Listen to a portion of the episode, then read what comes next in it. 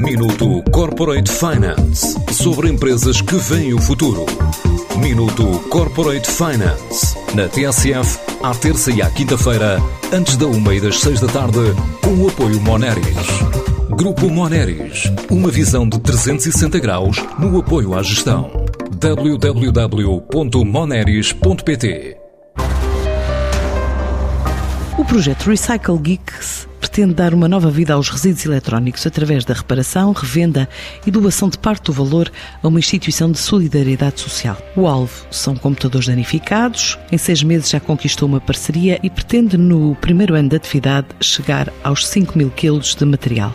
É o que revela João Botelho, um dos fundadores da empresa. Em direto ao projeto Recycle Geeks. Aquilo que nós, nós pretendemos com este projeto é evitar que haja computadores deitados fora mais cedo do que é necessário ou acumulados nas casas enquanto ainda têm algum valor. E aquilo que nós fazemos é recolhemos esse computador, vemos que peças é que ainda podem ser aproveitadas ou se o computador em si, por todo, pode ser reparado fruto dessa reparação ou de remoção das peças, nós fazemos uma venda e os lucros dessa venda serão divididos entre quem doou, entre uma instituição de caridade à escolha e para o nosso projeto também, indo um terço para cada um. Nós tínhamos definido para os nossos primeiros dois anos uh, conseguir recuperar 5 mil quilos, 5 toneladas de computadores. Neste momento nós vamos em cerca de 250 quilos de material recebido, num total de 140 uh, entregas. Desses donativos já conseguimos vender 178 produtos. Esta startup quer expandir para todo o país, também para a Espanha, a breve prazo, e para tal quer colaborar com diversas instituições. Vamos precisar de escala uh, e essa escala seria atingida não só estando presente em Portugal, mas também em Espanha. Uh, a nossa ideia é aquilo que nós temos que, que, proporcionar às pessoas que querem doar computadores é uma forma fácil de o fazer e para isso nós pensamos em colaborar com vários locais uh, pelo país fora para serem locais de entrega, uh, drop-off points.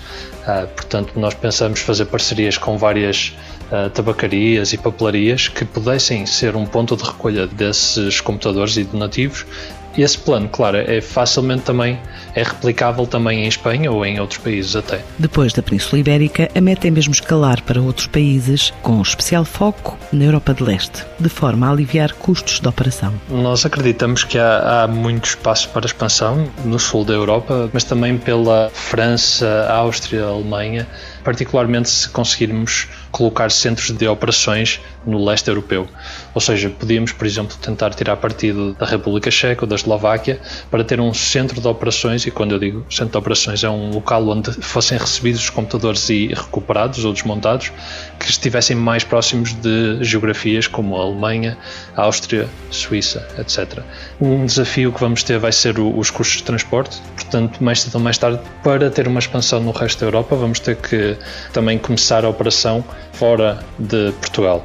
E sem dúvida que o próximo passo depois de Espanha, mas estamos a falar de um passo que ainda está distante, seria mais para procurar um centro de operações no leste europeu, onde os custos de trabalho também são mais acessíveis e os custos de localização são mais acessíveis, para poder ter acesso aos mercados do centro e norte da Europa. Esta startup é uma das três vencedoras nacionais que vai à final europeia do Climate Launchpad e no primeiro ano e meio de atividade a ideia é recolher 5 toneladas de material.